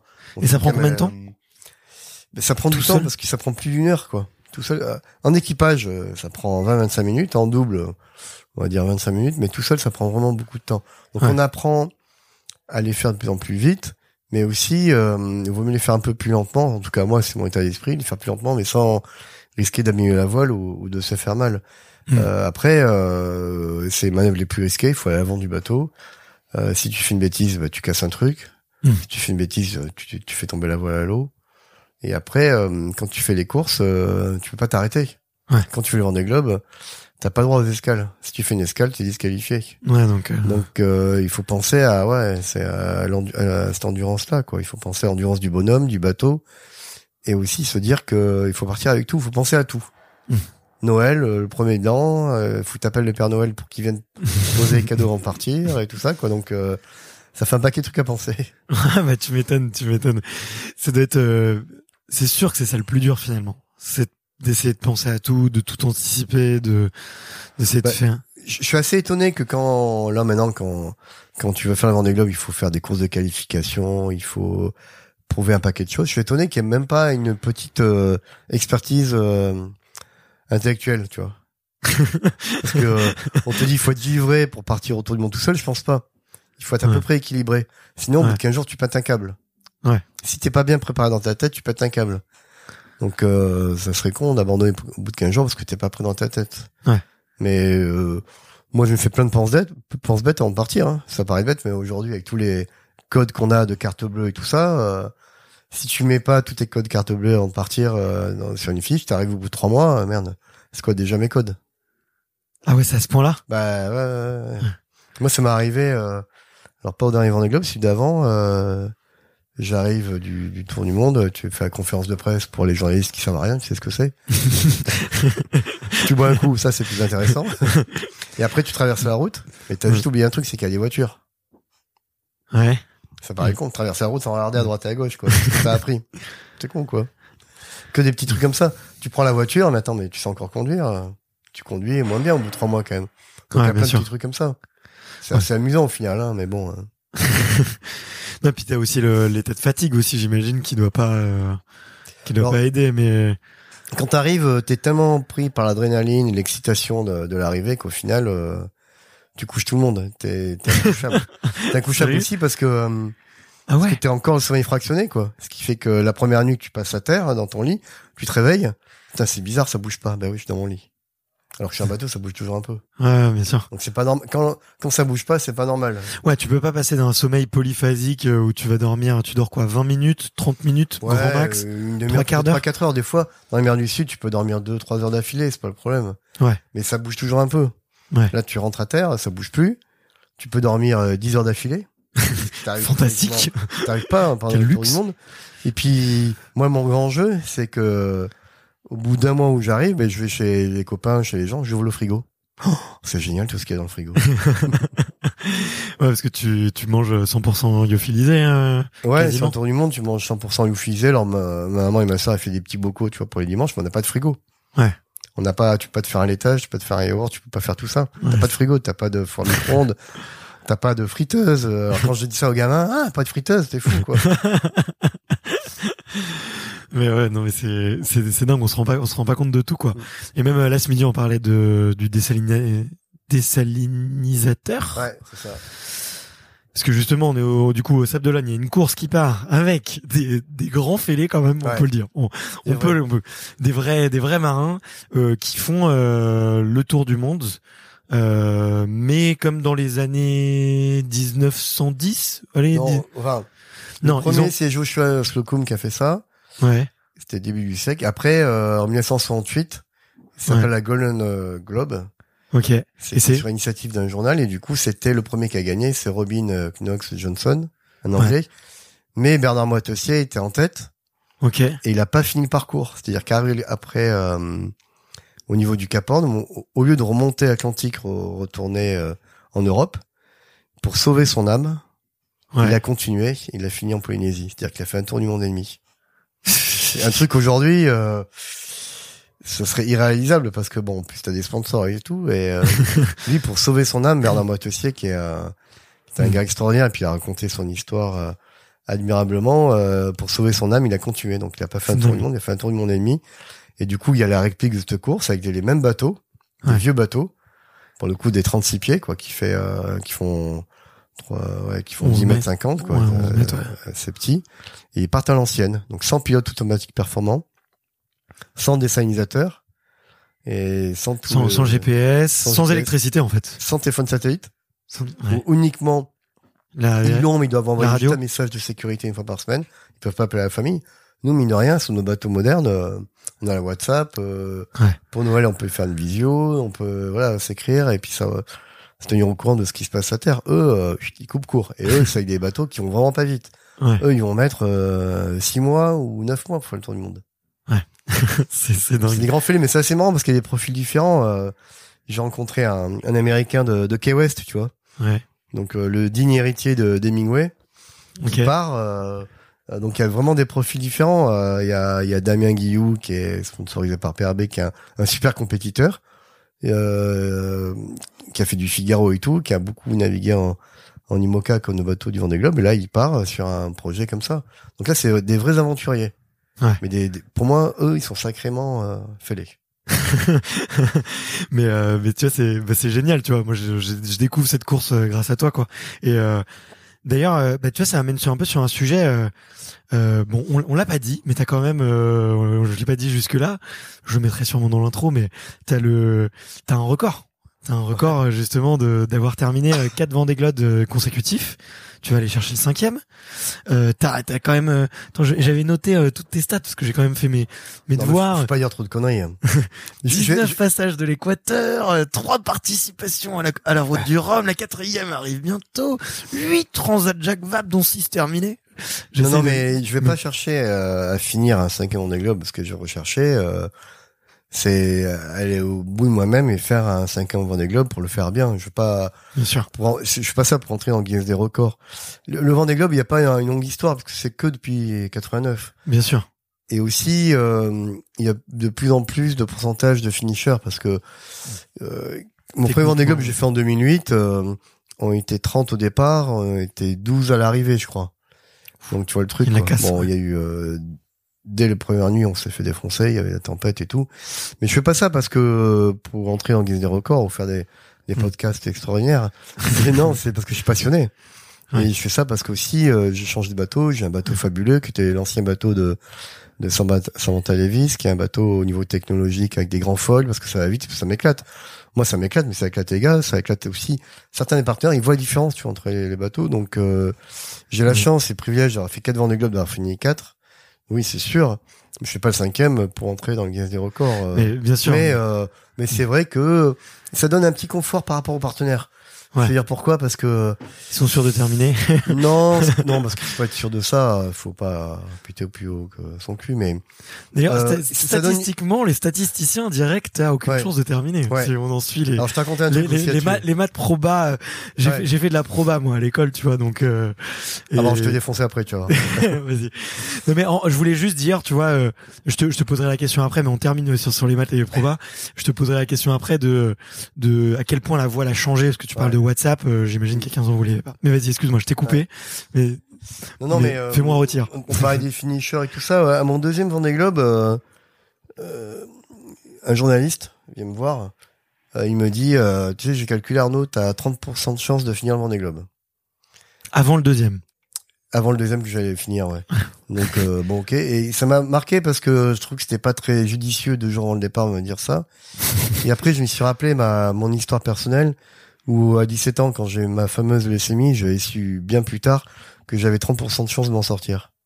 Donc en fait, dans, quand t'as 95% de choses, euh, de chance d'une chose, t'as toujours les 5%. Et là, en, l'occurrence, tu vois, bah tu vois, je m'en suis sorti. J'ai fini mm. mon deuxième Vendée Globe. J'ai tellement fini mon deuxième, j'ai fini mon troisième, mon quatrième. Donc en fait, les statistiques, on s'en fout. donc ça, ça, ça, calme. Non, faut pas s'asseoir là-dessus, mais en tout cas, c'est une très belle réponse, tu vois. Ça, donne aussi euh, que tout est possible dans la vie. Exactement, tu vois. Moi, j'adore la phrase euh, il, ne, il, ne, savait pas que c'était impossible, alors il l'a fait." Ouais. ouais. Et euh, et j'aime bien justement cette phrase parce que elle va euh, largement au-dessus des stats, quoi. C'est clair. Mais c'est assez amusant après coup, tu vois. Mm. après, ce cinquième Vendée Globe, oui, forcément, j'en rêve. mais j'en rêvais avec un bateau comme ça au quotidien hmm. naviguer avec un bateau tel qu'on a aujourd'hui. On n'a pas construit un nouveau bateau, on a un bateau fabuleux. On a un bateau qui a une histoire forte, tu vois. Samantha, elle court pour euh, Initiative Cœur, tu vois, pour sauver des enfants, et c'est chouette. Euh, elle m'a laissé mon son petit Lego, elle a le logo à son effigie dans le bateau, et elle a raconte, elle a expliqué à mon petit garçon qui a 5 ans et demi qu'elle sera toujours là à bord du bateau pour me surveiller. Et tu vois, mhm. c'est chouette cette histoire humaine aussi, tu vois, qui nous lit. J'ai traversé l'Atlantique euh, pour amener bateau avec elle et Nicolas Luven et euh, et c'est chouette quoi. C'est pas juste j'achète un bateau et salut, tu vois. Ouais. Euh, elle écrit va m'accompagner parce qu'elle va faire, euh, ma compagne va faire un, un coussin à billes comme avait fait Samantha et voilà. Il y a toujours un, un, lien quoi. On est toujours attaché à nos bateaux mine de rien. Ouais. Et ça c'est c'est quelque chose de chouette, surtout un bateau qui a une telle histoire. Donc moi j'y crois beaucoup aux histoires de vie, aux histoires humaines et j'y suis attaché. Ok. comment ça se passe euh, quand on vend euh, quand on vend un bateau Tu vois. Euh, enfin, en plus toi c'est particulier parce que toi c'est tu es le contrairement à beaucoup d'autres, c'est t'as créé ta propre structure à toi. Ouais. bon, je. On, est, est, que tu peux... ça. Je suis armateur de mon bateau, c'est-à-dire que je suis propriétaire de mon bateau. Alors ils vont se dire ah ouais il est pété une boissière non non j'ai fait un montage financier avec la banque, mmh. comme quand tu achètes une maison. Euh, mmh. Et là, j'ai dit voilà, j'achète à crédit euh, un bateau de course. Derrière, j'ai des rentrées d'argent, euh, les, les, sponsors, puis deux trois activités que je fais en parallèle. Mais c'est moi qui suis euh, gérant de ma structure. J'ai pas d'associé, je suis tout seul. Mmh. C'est moi qui gère euh, l'équipe. C'est toi qui fais les virements à la fin du mois. Ouais, c'est ça. bon, j'ai un ami d'enfance qui m'aide quand même pour ça, qui est comptable d'origine. Ouais. Euh, ouais, mais c'est moi qui, qui gère tout et j'aime bien ce côté-là aussi. À mon premier Vendée Globe, euh, je me sentais pas prêt là aujourd'hui. Enfin, aujourd'hui depuis quelques années, euh, je trouve que ça donne une richesse aussi au projet. En tout cas, moi personnellement. Ouais. Parce que t'as plus de liberté sur quoi et t'as quelles contraintes en plus? Alors j'ai plus de liberté euh, au niveau du bateau, du choix du bateau, du choix du programme. Parce qu'avant le Vendée Globe, qui tous les quatre ans, il y a tout plein de courses. Donc évidemment, il y a l'Euro du Rhum, mais il y a plein d'autres courses. J'ai le choix technologique. Je fais ce que je veux de, de, de l'argent de mes partenaires. Je peux acheter plus de voiles ou moins de voiles ou voilà. Hmm. Euh, les contraintes principales, il faut pas rêver, c'est que ça met une petite pression euh, supplémentaire. Supplémentaire, parce que si je prête, légal, qui va me démerder. Et ça met une pression aussi euh, au quotidien parce que euh, ça me donne plus du travail, quoi. Hmm. Ça me donne plus de travail, euh, entre guillemets, au quotidien. Euh, de voilà, c'est gérer une structure, hein, comme un artisan classique. Hein. Ouais. Mais quand tu discutes avec un dirigeant d'entreprise, tu partages pas la même chose parce que t'as pas 300 salariés. Hmm. Mais mine de rien, tu sais ce que c'est, quoi. De, d'avoir des problèmes euh, humains, de salariés, des problèmes techniques, euh, des problèmes économiques, tu vois, ce qu'on a vécu il y a quatre ans, enfin il y a quelques mois avec le Covid et tout ça. Euh, voilà, donc du coup, moi je trouve que ça donne une richesse supplémentaire au projet. Moi je trouve que c'est passionnant. Ouais. Je trouve que c'est intéressant et ça permet de relativiser aussi. Voilà, je suis pas un gosse de riche qui utilise l'argent du sponsor et qui dépense et qui va taper à la porte au bout de six mois pour dire ah, j'ai cassé ça, tu m'en tu me tu m'en donnes d'autres.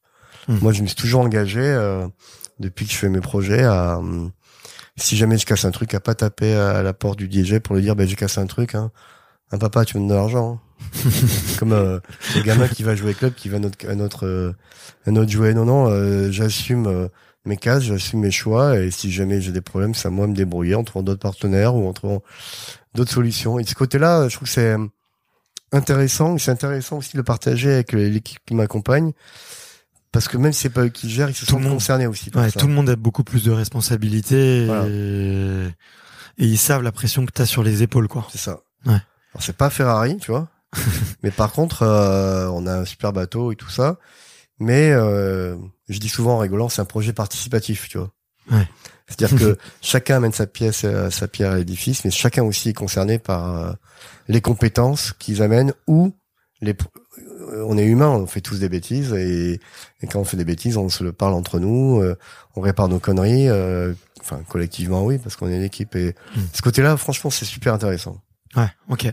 Bah écoute, félicitations. Tu vois, tu m'as fait découvrir ça. Je pensais que tu vois c'était toujours le même modèle, justement avec avec les sponsors, que ça marchait toujours de la, même façon. Il y a beaucoup d'autres marins qui font comme toi? Alors certains autres marins, ils sont actionnaires, ils ont d'autres actionnaires, ils ont le partenaire qui est actionnaire et tout ça. Moi, honnêtement, la question s'est posée avec ce projet-là parce que quand même ça prenait une ampleur. Et puis l'un dans l'autre, euh, voilà. Donc, euh, je crois qu'il y a Eric Bayon qui est armateur. Euh, certains autres projets, c'est un mécène qui a acheté le bateau et un sponsor qui, qui a l'affichage. Voilà. Il faut mm. imaginer que nos bateaux, quand même, c'est des c'est des, des, investissements quoi. Après à terme tu le revends, tu perds un peu d'argent, mais voilà, euh, l'argent que je perds entre guillemets c'est l'argent qui est accumulé tous les ans par le par les partenaires. Ouais. Mais ça responsabilise. Après, euh, je, il y a pas beaucoup d'autres projets comme moi non. Ouais, ok. Enfin sans prétention, hein. Mais c'est sans prétention, il euh, y a pas que des avantages quoi. Ouais, ouais, ouais. Mon père, ça l'inquiète au quotidien. Putain, mais t'imagines euh, l'entrepôt en feu euh, Tu vois, ah bah, il y a des trucs comme ça, ouais, qui te font, qui te font flipper. Ouais. Mais, euh, mais non, mais c'est vrai que ça a créé de l'empathie. Euh, enfin, en tout cas, chez moi, de l'empathie pour toi. Comme je t'avais dit, j'ai monté plusieurs entreprises, tu vois, j'ai avec des salariés et tout, et et euh, et je savais déjà en parlant, c'est un peu en parlant avec Alan, mm. parce que Alan avait parlé au micro euh, vraiment des montants, de un peu de cette partie euh, cherche de sponsors et tout, de comment est-ce qu'il était organisé. Je me suis dit ah ouais c'est quand même c'est des athlètes de haut niveau, mais c'est aussi des entrepreneurs quoi. Il y, a, y, a, y, a, un vrai vrai projet à entreprendre et euh, quand je t'entendais parler de ça, ça m'a fait euh, me dire ok encore plus. Pour le coup là Arnaud c'est c'est un entrepreneur. ouais, on est, enfin, oui, vous êtes par la loi, un peu entre entrepreneur. Euh, Benjamin Dutreux, euh, qui est à côté, euh, Guillaume Environnement, il est entrepreneur aussi parce que il a acheté bateau avec des actionnaires. Il a monté un chantier avec son mm. frère à tellement à côté. Yannick Vestaven est entrepreneur parce qu'il a monté sa boîte Watensi d'hydrogénérateur. Ouais. Et là, il a, il a gagné Vendée Globe, il a construit un bateau, pareil, il est co-armateur du bateau, voilà. Mais moi, je trouve ce profil-là, et intéressant aussi parce que euh, proche des techniciens mhm. et proche des partenaires. Et ça c'est chouette. C'est pas juste la danseuse qui vient casser le bateau et pleurer parce qu'il est cassé ou oh, il a bien marché, bravo, t'as la coupe et salut. Non non, c'est euh, voilà. Mhm. Mais en moyenne en, en voile, euh, il y en a très peu des juste le pilote qui vient et qui met la qui met le smoking et qui va naviguer quoi. ok, je, je, vois, je, je vois très bien le genre. Et l'avantage euh, aussi, c'est qu'en en bateau, contrairement à d'autres sports, ça coûte tellement cher, mais c'est pas nous qui coûtons cher en fait, c'est l'outil qui coûte cher. Le bateau coûte cher, les voiles coûtent cher, l'assurance, comme tu dis, euh, du bateau coûte cher. Euh, les, les, les manœuvres. quand même. Donc voilà. Donc au final, surtout quand t'es gérant de ma société comme moi, ben celui qui se paye en dernier, c'est c'est c'est le skipper, euh, chef mm. d'entreprise et tout ça. Mais je suis pas à plaindre, hein, je suis pas bon Calimero. ouais, ouais, non, mais je vois très bien. Mais en tout cas, euh, félicitations. Et je, suis curieux. Et, et du coup, ouais, la, vente d'un bateau, euh, comment ça se passe? Tu vas voir, euh, du coup, le donc c'est le, le bateau appartient à une structure, c'est un actif de d'une autre société, et toi tu vas le voir et tu vas dire ok bah j'ai monté ma société, t'empruntes de l'argent à la banque, tu vas voir cette deuxième société, tu files les garanties et puis euh, Alors, c'est c'est- quand quand le, le- le bateau, la vie du bateau avec le skipper Ouais. et avec les campagnes Vendée Globe, tu vois. Hmm. En général, après le Vendée Globe, tu changes de bateau Oui. pour un bateau plus performant. Donc c'est un petit milieu la voile, ça se sait. Euh, mon précédent bateau, par exemple, j'avais vendu à Manu Cousin, qui est maintenant mon voisin, tu vois, qui est juste à Mhm. côté, qui est un Normand, tu vois, qui est venu s'installer au sable. Il avait déjà un partenaire, un sponsor, pour un projet plus petit, des 40 pieds, des bateaux de 12 mètres. Et je lui ai dit, mais si tu veux faire le Vendée Globe, ton sponsor, amène-le au sable, qui voit le départ du Vendée Globe. Tu crois? Non, mais insiste vraiment. Fais-lui visiter mon bateau, mais moi, je pensais pas à l'origine vouloir lui vendre son, mon bateau, hein. C'est juste, euh, pour que lui puisse faire le Vendée Globe. Et du coup, il est venu au départ du Vendée Globe en, en 2016. Il a trouvé ça génial, son, son sponsor. Euh, Manu Cousin était motivé et tout ça. Et du coup, après le Vendée Globe, euh, il a dit, ben, pourquoi on te rachèterait pas le bateau? Hmm. et, on, et on continue comme ça. Donc, c'est ma structure qui a vendu le bateau. Ouais. Pour vendre le bateau, il faut que le crédit soit payé. Donc, c'est pas toujours le cas. Mais ça, tu fais une avance. euh, avec la banque, ça se fait. Le Crédit Agricole, ils me suivent depuis plusieurs campagnes Vendée Globe. Donc euh, voilà, tu fais euh, une avance de trésorerie, tu vends le bateau. De ce que tu récupères de la vente du bateau, tu le réinvestis dans un prochain bateau. Et c'est reparti pour quatre ans. Et la banque te demande évidemment quelques contrats de sponsoring pour être sûr que tu es capable de payer le bateau. Ouais. Donc j'ai fait ça avec le bateau avec Manu Cousin, j'ai fait ça avec mon précédent bateau que j'ai vendu à, à Rodolphe. Et pour faire le lien entre les deux, j'ai fait une course en double à, à chaque fois avec eux. J'ai fait à Jacques Vabre. La Jacques Vabre, ok pour euh, juste après le Vendée Globe. Ouais. La nuit Ouais. Vendée Globe. Du coup, ça fait une sorte de passation euh, technique et puis sportive. Et toi, ça te permet aussi de te mettre un peu euh, raccord avec la banque et raccord avec les, les partenaires pour repartir avec une nouvelle campagne euh, de Vendée Globe. Donc le bateau de Samantha Davis euh, qui appartenait à, à Calagne à Initiative, donc j'ai racheté à eux.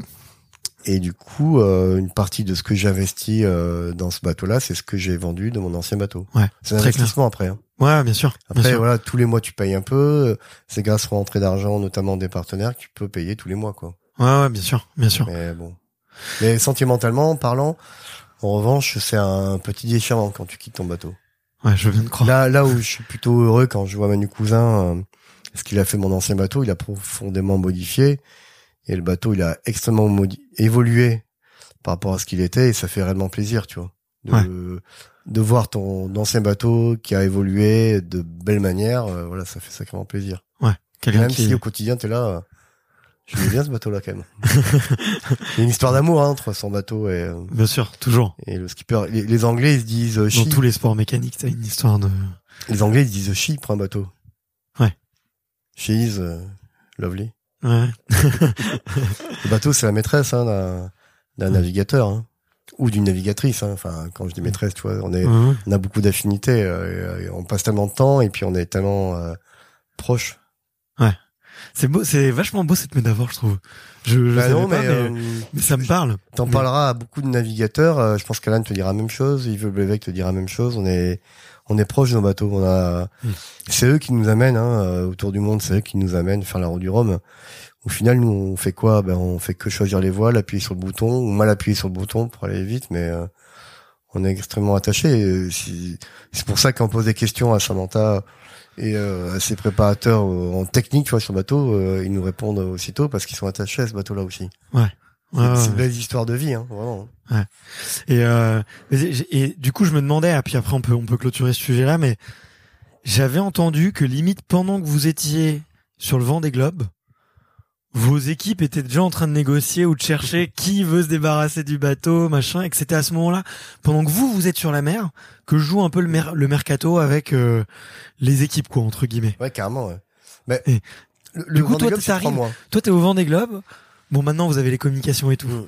Mais euh, tu peux arriver, t'arrives, euh, du coup, tu t'arrives au Sable d'Olonne et on te dit, ah mais en fait, ça va être tel bateau que tu vas avoir pour les quatre prochaines années. C'est un peu presque comme ça que ça se passe. Je caricature un peu, mais Moi, ça se fait pas comme ça parce que c'est moi qui achète. déjà t'en parles, t'en parles avant, j'imagine. Mais Et on discute pas mal entre skippers, tu vois.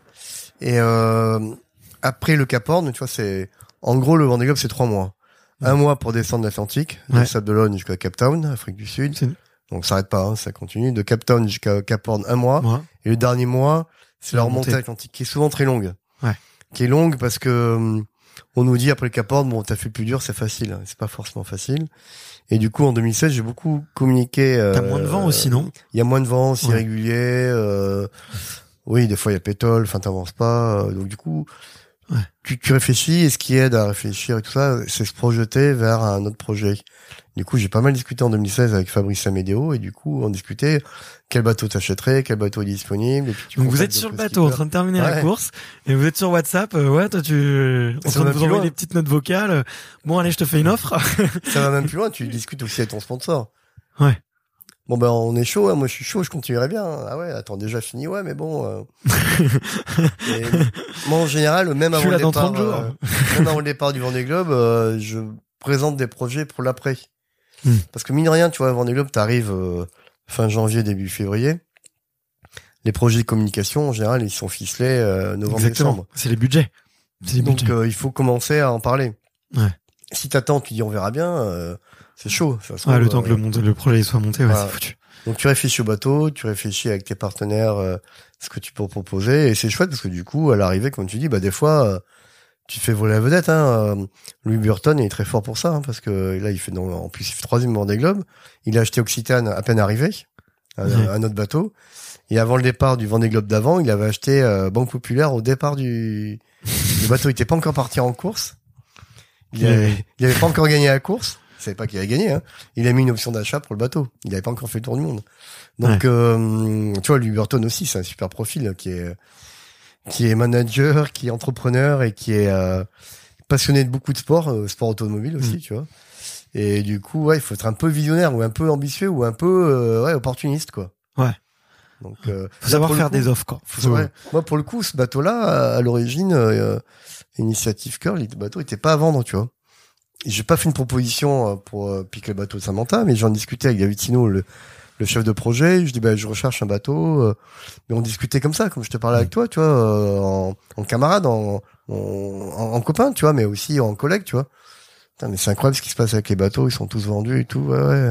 Il me rappelle 15 jours plus tard, il m'a dit, bah, nous, notre projet est en train d'évoluer. euh, on va peut-être construire un bateau. euh, il sera peut-être à vendre bateau. Ouais. Et il se trouve que l'histoire d'avis fait aussi que ce, bat- ce partenaire-là, Initiative Cœur, j'avais vendu à Canaveranda numéro 2 à Initiative Cœur. Donc, euh, le, Ouais. le DG d'Initiative m'appelle. Il me dit, bah, écoute, Arnaud, euh, si tu veux, le bateau, il va être en vente, mais euh, on attend un peu, on te laisse un petit peu de temps pour, euh, pour monter ton projet, pour acheter le bateau. Un peu de temps, c'est 15 jours. Ah, euh, ok, ok, mec. mais voilà, encore une fois, Pour- pourquoi, pourquoi te laisser si peu de temps? Parce qu'en fait, eux, ils avaient besoin aussi euh, Ah ouais, de, de faire rentrer du cash. Voilà. euh, donc ils m'ont pas laissé 15 Parce que- jours. Ah parce que eux ils sont en train d'acheter quelque chose, donc ils mettent leur Voilà, bateau en, en- une fois que eux ils ont trouvé leur bateau, ils mettent leur bateau en vente C'est ça. et ils veulent que t'ailles au plus vite pour eux Ouais. aller au plus vite parce qu'ils peuvent cas, le ils- perdre ou. Ils voulaient être sûrs que je sois capable de l'acheter. Ouais. Et moi, j'avais pas dire oui au Ouais, si t'es pas sûr en 15 jours, t'es pas sûr en 3 mois quoi. Ouais. En 15 jours, je peux pas faire le, le virement, mais en tout cas, en 15 jours, j'ai pu dire euh, oui, j'ai d'accord de mes partenaires. Oui, j'explique à mes partenaires ce que c'est, quel bateau, parce que mine de rien, l'histoire de vie des bateaux, c'est intéressant pour la communication. Donc, euh, donc voilà, j'étais à 15 jours, euh, c'est pas beaucoup, mais bon. euh, et ça aussi, ça s'est hyper bien passé, tu vois, euh, humainement parlant. Tu vois, Ouais. c'est des gros chefs d'entreprise, c'est très bien passé, tu vois, et c'est chouette aussi, quoi. Ouais, bah, Comme- c'est sûr que eux ils il sont peut y avoir beaucoup d'argent, mais on peut être sympa aussi, tu vois.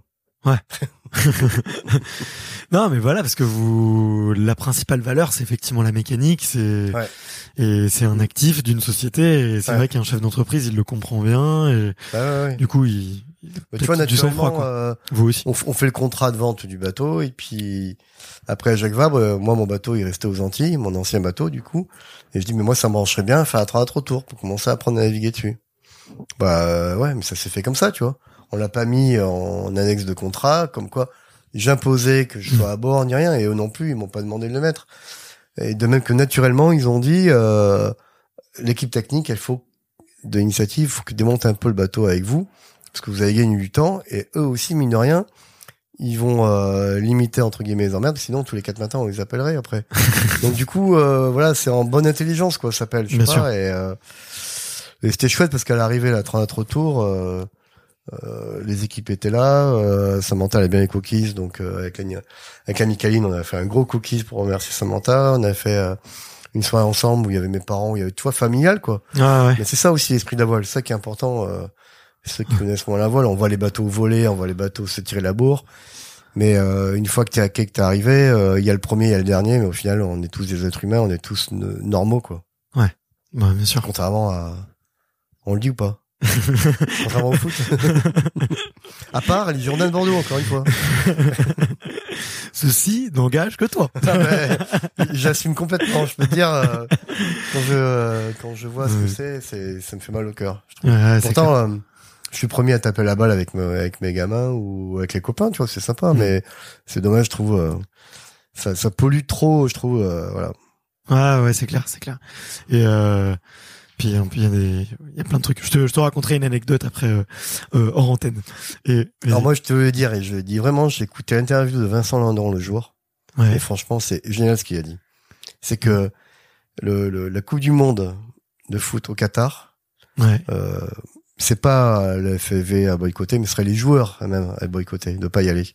Il faut, il faut, faut avoir les, les, les, les tripes pour ne pas y aller, mais n'empêche, dans les conditions dans lesquelles ça va se passer et ce qui s'est passé jusqu'à maintenant et ce qu'on ce qu'on sait pas, hein, parce que on va encore les- apprendre les- des choses. on va encore apprendre des choses. Donc Tu sais combien de de- d'ouvriers sont morts là sur le bah, chantier? non, mais que Ça se compte en plusieurs milliers. bah, C'est un, c'est un truc de ouf. bah, Plus, plus de, je crois, je crois que c'est deux ou trois mille personnes Ouais. sont morts pour pour qu'on aille jouer au foot. bah, Alors qu'il y a des stades qui existent déjà partout dans le monde, tu vois. c'est C'est malheureux et puis c'est un peu ouf. les terrains et tout ça, mais il faudrait que euh, que nous joueurs de foot ils aient le courage de dire on n'y va pas. Hmm. C'est pas évident, hein, c'est sûr, mais je trouve que Vincent Landon son interview était super. ok. Il, il a dit avec du cœur et euh, il a entièrement raison. Mais bon. Ouais. Et puis en plus, euh, quand tu vois, on climatise des terrains, mais c'est c'est ridicule quoi. Ouais. Est-ce qu'on Mhm. sera assez courageux pour ça? euh Moi, alors moi déjà, je regardais pas trop, mais je peux dire, je pas du tout là, c'est sûr. mais tu vois, avec les gars là, je- deux de mes gars, ils sont passionnés de foot. euh, on des fois ils me branchent, euh, des fois on va on va Mhm. chez moi, on fait soirée pizza, on se fait nous-mêmes pizza, on regarde le PSG euh, quand ils vont pas en finale, c'est génial, tu vois. mais non, mais voilà, ça passe, euh, on passe une, Une bonne soirée, ouais. une bonne soirée. Bon, la semaine d'après, ils sont plus là, mais bon, c'est comme ça. hein. mais non, mais voilà, mais là, c'est une catastrophe, je trouve. Ouais. C'est la vie. Boum, coup de gueule, Je- bam, bam, t'as raison. C'est le moment où on sort les crocs. on en, on fusille tout le monde. Pourtant, je peux rien faire. hein. Mais euh, je voulais, je voulais terminer l'interview euh, avec une, euh, avec une touche d'amour, comme je t'avais dit. ben moi, ma vie, c'est l'amour avant tout. Hein. Bah ouais, parce L'amour, c'est la tolérance. Et, euh, il faut aimer les gens, il faut qu'on s'aime. Tu vois, si on s'aimerait, si on s'aime plus, il y aurait pas euh, ce qui se passe au Qatar, il y aurait pas la guerre en Ukraine, il y Mm. aurait pas toutes ces, il y aurait pas Trump. Bien sûr. Il faut, il faut savoir, mais il faut savoir s'aimer aussi. Tu soins. vois, euh, Hein? Mes soins, tu veux dire? Non, il faut savoir s'aimer les- s'aimer soi-même pour Ouais. aimer les autres, quoi. C'est euh, la tolérance, tu vois. Tout à l'heure, t'arrives en train, euh, je vais pas te faire venir à pied. Je t'ai envoyé ma Je- compagne. J'étais prêt, j'étais prêt pour venir à pied. Bah non. Non, mais ouais, mais c'est ça, il faut, ouais, ouais, l'amour. Mais euh, non parce que tu vois on a parlé euh, on a parlé amitié euh, on a un peu parlé euh, business on a on a parlé euh, maîtresse tu vois tout à l'heure et euh, et, euh, et tu vois moi je suis persuadé que il y a y a un dicton qui peut effectivement sem- sembler un peu sexiste qui dit euh, euh, derrière chaque grand homme il y a une grande dame Mm. je pense que derrière chaque grande personne s'en cache une autre Mm. ou en tout cas euh, un partenaire de vie souvent et, euh, et je, je vous ai vu euh, j'ai vu deux personnes folles amoureuses l'une de l'autre tu vois euh, sous mes yeux. Et, euh, et vraiment tu vois et je, m'attendais pas à ce qu'on parle de ça du tout aujourd'hui. Donc j'improvise là tu vois. Euh, mais euh, en tout cas vous avez l'air hyper équilibré et tu vois c'est une des questions que je voulais te poser c'est euh, pour toi c'est important d'avoir euh, tu vois ce socle un peu familial amoureux euh, Ah bah, solide pour hein, à tu vois les, athlètes que- ils en parlent jamais tu vois bah, pas un footeux qui va nous dire ouais. ah ma femme elle m'a beaucoup aidé euh, c'est sou- souvent quand on entend parler des femmes c'est plutôt pour des ouais. moins bonnes raisons tu vois donc euh, vrai que, ouais. J'avais euh, pas pensé ça non plus. non, non, non, mais pour partir tout seul, euh, il faut être bien accompagné. euh, voilà, oui, comme tu dis, euh, il y a des il y a des femmes extraordinaires, hein, tu vois, euh, des, des, des femmes marins extraordinaires, tu vois.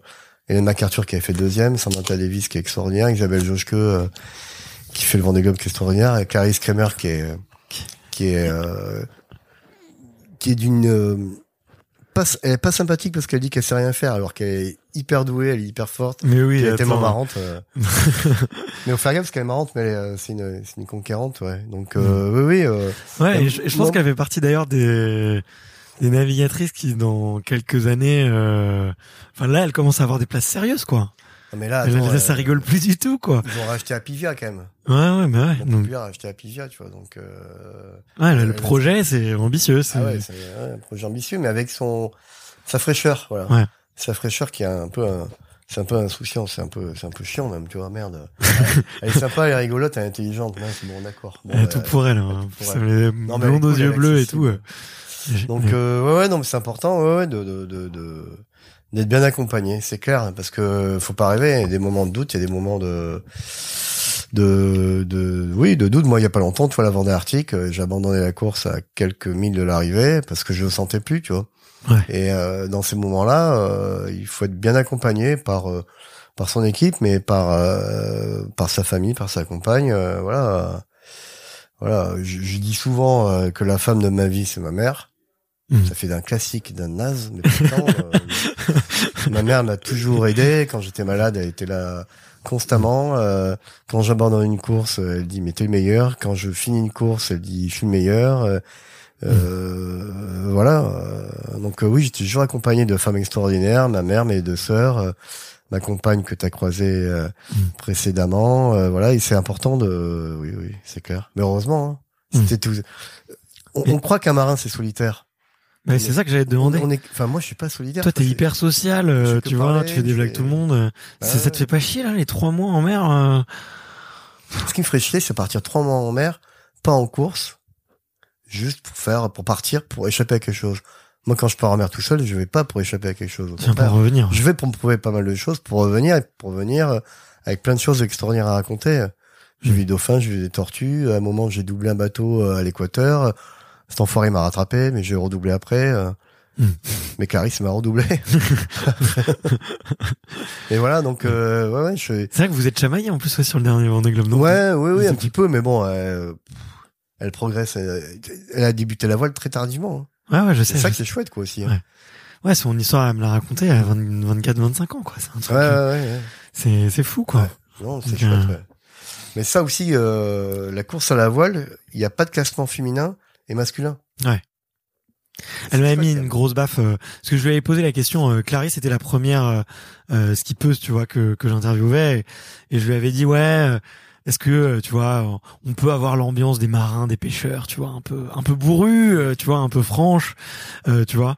Elle me dit mais peu, des fois ouais, il y a des, y a des petites blagues, mais qu'est-ce qu'on se marre déjà deux et elle me dit de deux, on, il n'y a pas de femmes, il n'y a pas d'hommes, on est tous des marins. Point barre. Et euh, Bien fait pour ta gueule. et là, j'avais pris, euh, bah, tu sais, la bonne petite claque du, Ouais. de journaliste, tu vois. C'est ce que, quand tu te prends un petit retour. euh, Mais c'est cool. une femme, ça a une force de caractère euh, bien meilleure qu'un homme en moyenne. Hein. Euh, Isabelle Autissier, hein, c'est une- un super marin aussi. Catherine Chabot, euh, Isabelle Autissier, il a il y en a Bien sûr. Il y a eu plein de femmes extérieures. Euh, Karen Nebovici, je sais pas si tu te rappelles, en 2004, euh, Ouais. elle fait Vendée Globe, elle fait dernière, mais si tu veux, euh, au mois d'août, elle a un grave accident de voiture. Hein. Mhm. On l'appelait Karen Courage à l'époque, hein, parce que Ah, voilà, donc du coup, euh, c'est important d'être bien accompagné c'est cool. par des belles personnes. Euh, bon, on arrive à la fin. J'avais promis que je te, je te libérais justement pour ton, ton week-end en amoureux et famille et potes. Euh, et puis en plus, je vois que mon ma machine a encore plus de batterie. Tu, tu dois vraiment fa- fatiguer ma machine. Je, je pense. Bah, Tu- tu- je tu bouffeur d'énergie. Euh, les, les deux dernières questions du podcast, c'est celles que je pose à, à tous les invités.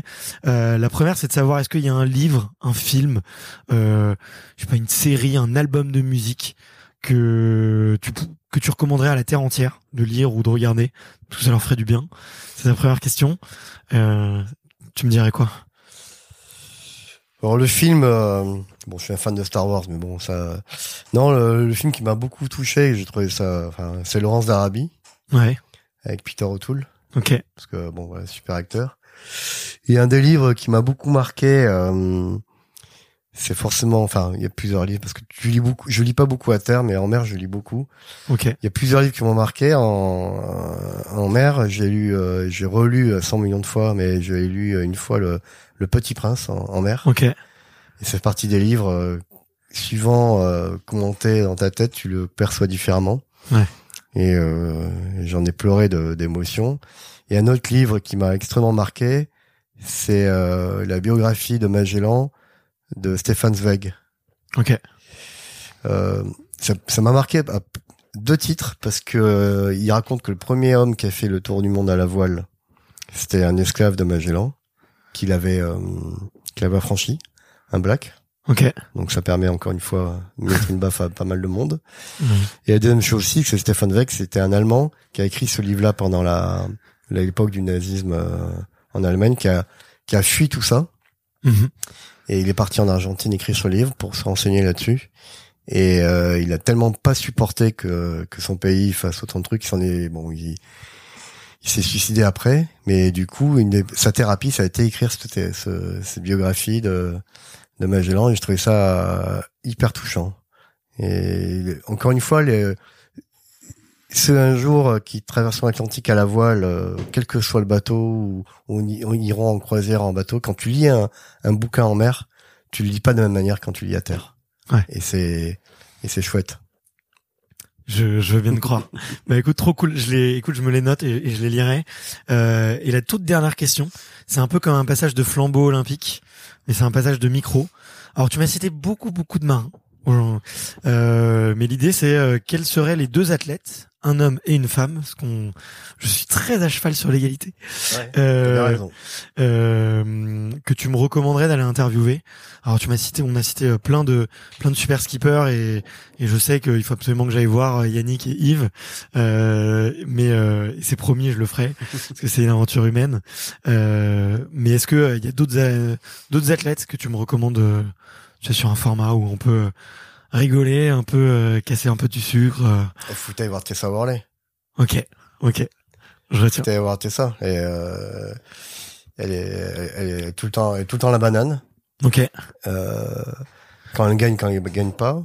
Euh, moi, elle m'a beaucoup, beaucoup soutenu. Euh, c'est la marraine de mon bateau. Mon précédent est la marraine du, du prochain. Pendant le Vendée Globe, elle, elle, a fait une petite vidéo. Elle a mis sur son une GoPro et son casque. Elle a fait une descente pour. C'était mon cadeau Noël, tu vois c'est c'est une super fille, euh, une grand bornant, euh, voilà, hyper attachante et hyper hyper forte. Et son son mec c'est Julien Lisereau, je sais pas si ça te parle. Ouais ouais, bien sûr. Qui est un fou furieux de ski. ouais, les deux. Donc les deux, ils sont bien trop la paire. Ouais. Bon bah écoute, trop bien. Merci pour euh, pour ces recos. Euh, je te demanderai le contact de Tessa ou de son agent. Je, je, je suis pas sûr de l'avoir. Euh, mais écoute, euh, merci infiniment Arnaud. Je me suis je me suis régalé. Euh, J'espère que toi aussi, tu vois, c'était pas trop sérieux. Euh, non. On a un peu des, on a un peu déconné. Euh... Non, pour moi, ce qui est important, c'est qu'on partage l'univers euh, de mon de, du quotidien d'un skipper. C'est pas que un bateau qui navigue. Ouais. C'est une équipe. T'es arrivé tout à l'heure, il y avait des partenaires, ça qui est marrant. Ouais. Et puis vraiment ouais. Euh, il faut euh, parler d'amour, de liberté, de tolérance. Ouais. Et aussi, oui, d'excès de vitesse avec nos bateaux fabuleux, de, de, dépassement de soi, c'est sûr.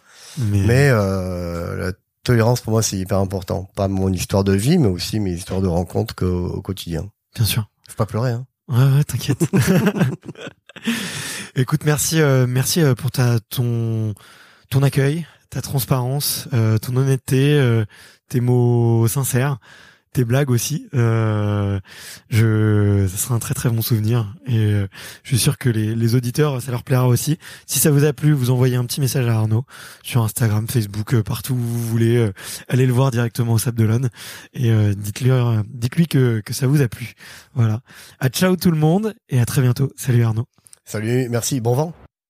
Merci d'avoir écouté cet épisode jusqu'au bout. Si vous êtes encore là, c'est sûrement que l'épisode vous a plu, donc n'hésitez pas à le faire savoir autour de vous et à vous abonner pour ne louper aucun épisode.